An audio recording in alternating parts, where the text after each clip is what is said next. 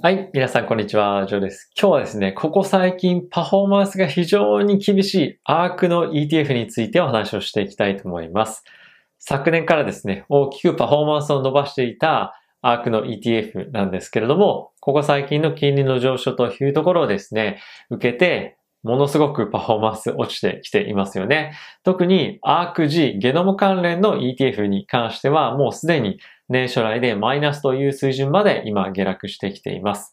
で、一緒にですね、チャートを見ていきたいのと、あとは今後アークの ETF がどういった動きをしていくのかというところを一緒に考えていきたいと思うので、まずはチャートを見ていきましょう。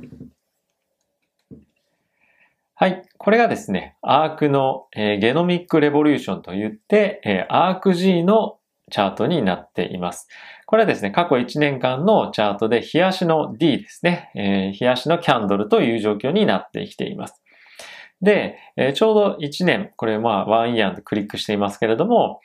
えー、パフォーマンスで見ると、一時期はですね、220%を超える水準まで大きく上昇をしていました。しかし、ここからですね、大きく下落をして、この1年間で160%、まあこれでもものすごくいいんですけど、え、こういった状況まで下落をしてきているというような、えー、今水準ですね。で、ここにですね、緑でマークつけてあるのが、アークの ETF なんですけれども、去年からこの1年間でパフォーマンス良かったものがですね、この ARC-G と ARC-K とこの ARC-W なんですね。で、こういったところが軒並み今パフォーマンスが大きく下落しているような銘柄となっています。一緒にこのリターンに注目してですね、見ていきたいと思うんですけれども、アークの9ですね。これが120、今7%というところになっています。これはオートノマステクノロジーといったところで自動運転に関連したテクノロジーに投資をしている ETF ですね。で、これは ARCF なんですけれども、フィンテックに関連した銘柄に投資をしている ETF なんですけれども、昨年1年間見て、えー、まあ、昨年の1年前から見てですね、127%というような状況となっています。で、これメインのファンド ARCKK ですね、なんですけれども、今現在143%となっています。で、こちらが ARCW になりますけれども、Next Generation Internet ETF といったところとなっています。で、この WKG というのが、えっ、ー、と、大体ですね、1年前から比べてみると、大体この2倍、ダブルバガーを達成している銘柄というふうにまあなってますね。で、その一方で、アークと、アーク Q と F なんですけれども、大体まあ160%といった水準まで、1年前から見ると上がっていたんですが、少しパフォーマンスが落ちてきていると。ただし、ここに来て下落幅が大きいのは、昨年から見てパフォーマンスが非常に良かった ARC-G、KW。特に、ここ最近はですね、このゲノムの下落っぷりが非常に大きいと。で、この YTD というところを見てみると、これ year to date 昨年からというような、まあ今年に入ってからですね、チャートになるんですけれども、えー、もう今の時点でマイナス0.5%というような状況となっています。なので、今年に入ってからの1月2月の上昇というものをですね、もう帳消しにしてしまうほど、え下落を今しているというような状況となっています。で、えこういうふうなチャートを見ると、まだ下落するのかなとか、まあいろいろ不安になったりもすると思うんですけれども、今のじゃあフローっていうのはどういうものが出てるかというと、えー、アークに関連したものというよりも、マーケット全体で見てみると、小型株、特にラッセル2000に関連した、え比較的時価総額の小さい銘柄っていうのが大きく下落しています。で、これはなぜかというと、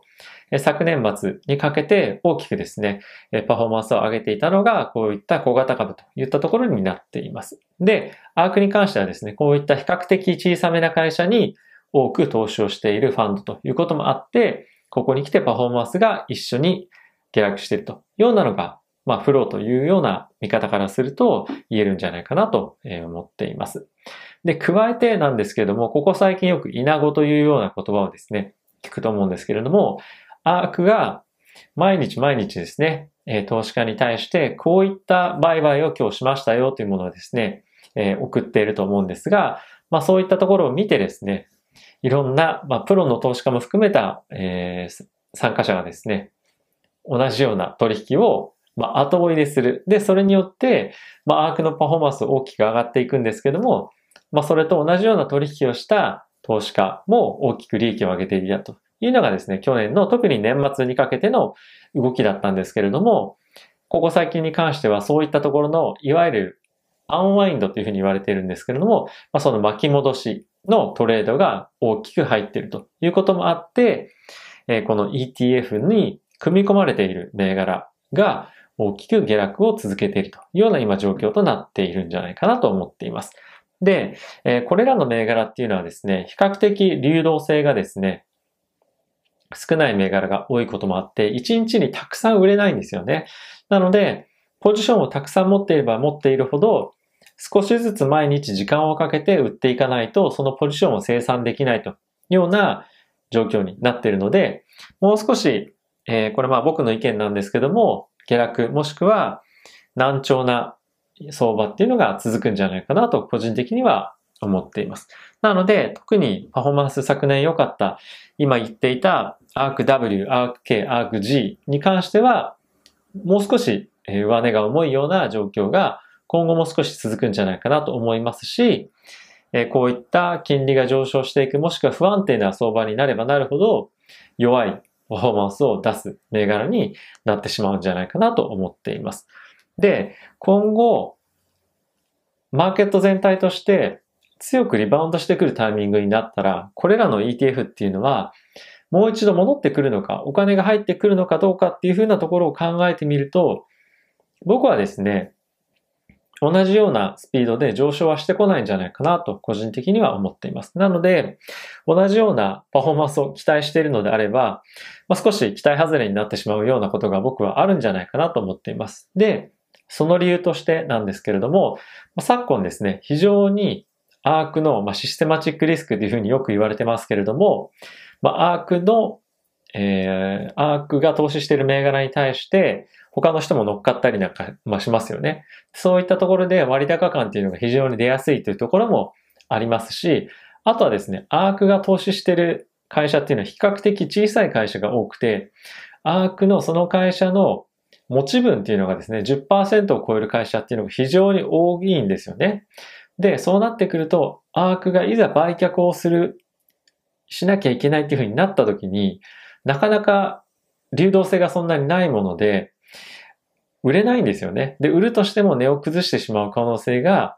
まあ、あるというところもあって、大暴落な時にパフォーマンスが非常に悪化する恐れがあるといったレポートとか記事がですね、たくさん書かれてるんですよね。なので、そういったこともあって、アークのまあそのいわゆる稲子トレードっていうのは今後若干控えめになるんじゃないかなと僕は思っています。で、実際僕もですね、個人的にはアークが持ってるかどうかっていうところで買うときにはやっぱいいと思うんですけど、逃げるときはあ少し早めに売らなきゃいけないなっていうのはやっぱり自分でも意識するようになりました。なので、そういったところも考えてみると、今後アークが持ってる銘柄に対して、あ、じゃあ私も買おうかな、僕も買おうかな、みたいなトレードっていうのは前よりも比較的ですよ、しづらくなるのかなと思いますし、あとは入ったとしても、そこに留まる時間っていうのは短くなると僕は思うんですよね。なので、なかなか上がりづらい、えー、状況になると思いますし、突発的にバッて上がったとしても、下がってくるのも早いと思うんですよね。なので、なかなか今後アークのパフォーマンスはしばらくは上がってこないと思います。なのであんまりまあ、おすすめするしないとかっていうことではなくて、そういった性質の ETF に今後なってくるんじゃないかなと思うんですよね。で、もちろん彼らが投資している銘柄っていうのは非常に有望な銘柄だと思いますし、長期的に見ても大きく成長していく銘柄だと思っています。なので、銘柄としては非常に、まあ、いわゆる有料だと思いますし、まあ僕自身も投資したいなと思う会社も非常にたくさんあるとは思うんですが、まあ今回アークショックみたいなことがですね、強く意識されたこともあって、やはりその辺のリスクっていうのは引き続き強く意識されると思いますし、マーケットが急落しているタイミングに関しては、ヘッジファンドからの空売りのターゲットというようにもなりやすいと思うので、特に下落局面は気をつける必要っていうのが今まで以上に出てくると思います。はい。なので、まあ持ってる方、おそらくたくさんいると思いますし、持ってなくてもないとしても、まあ、稲子のトレードっていうのをしてる方もいらっしゃると思うので、今後はですね、引き続き、えー、注意しながら銘柄ウォッチしていただけたらなと思っています。まあもう持ってるけど結構下がっちゃったから塩漬けだよっていう人もいたり、いろいろ考えてる方いらっしゃると思いますし、まあそれはですね、今後どうするかっていうのは、どれぐらいポートフォリオに組み入れてるかとか、どれぐらいの値段で入ってるのかとか、まあこれは長期トレードなんだよとか、短期トレードなんだよっていうところで大きく変わってくると思うので、まあいろいろと考えて、え今後決断をしていくべきかなと思うんですが、ただ、そういった性質の ETF、そういった値動きが予想される ETF に今後なっていく可能性が僕はかなり高いと思うので、そういう可能性も頭の中に入れながらえ取引していただければ僕はいいんじゃないかなと、え思っています。ということで、えご視聴ありがとうございました。 Voicy でも聞いていただいてありがとうございます。では、また次回お会いしましょう。さよなら。